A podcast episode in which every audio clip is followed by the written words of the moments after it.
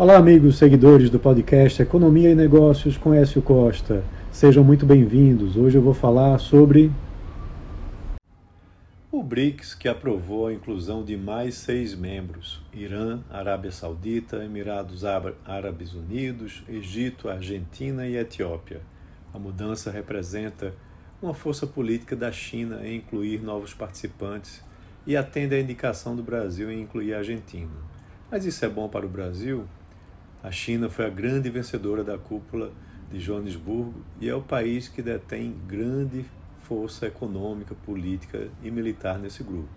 Foi a proponente de expansão do grupo para 11 países, mesmo sem grande interesse dos demais membros do grupo. Sua força política foi decisiva nesse sentido. Para o Brasil, o resultado é mais negativo que positivo, pelo menos no primeiro momento. Perdeu influência com a queda de 20% de participação política para menos de 10%.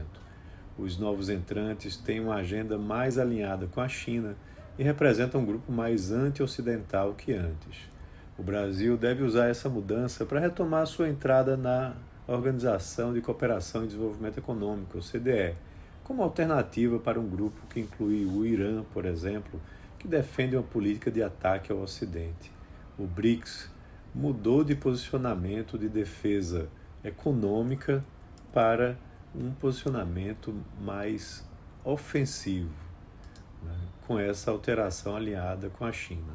Por outro lado, a inclusão da Arábia Saudita e Emirados Árabes Unidos pode levar a um aporte significativo no Banco do BRICS.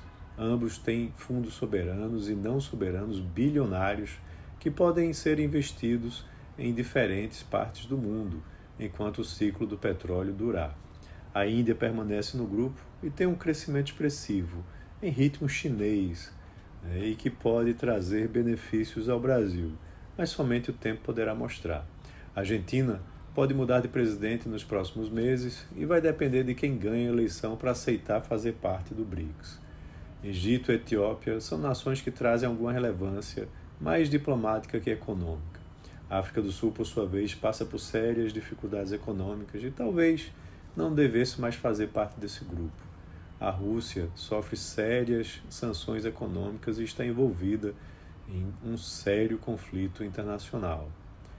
Portanto, para o Brasil, o BRICS pode representar um retrocesso em alinhamento, oportunidades e negociações com o bloco econômico ocidental, trazendo impactos significativos na sua entrada na OCDE, no Acordo de Livre Comércio Mercosul-União Europeia e até mesmo no seu desejo de fazer parte do Conselho de Segurança das Nações Unidas. Então é isso. Um abraço a todos e até uma próxima.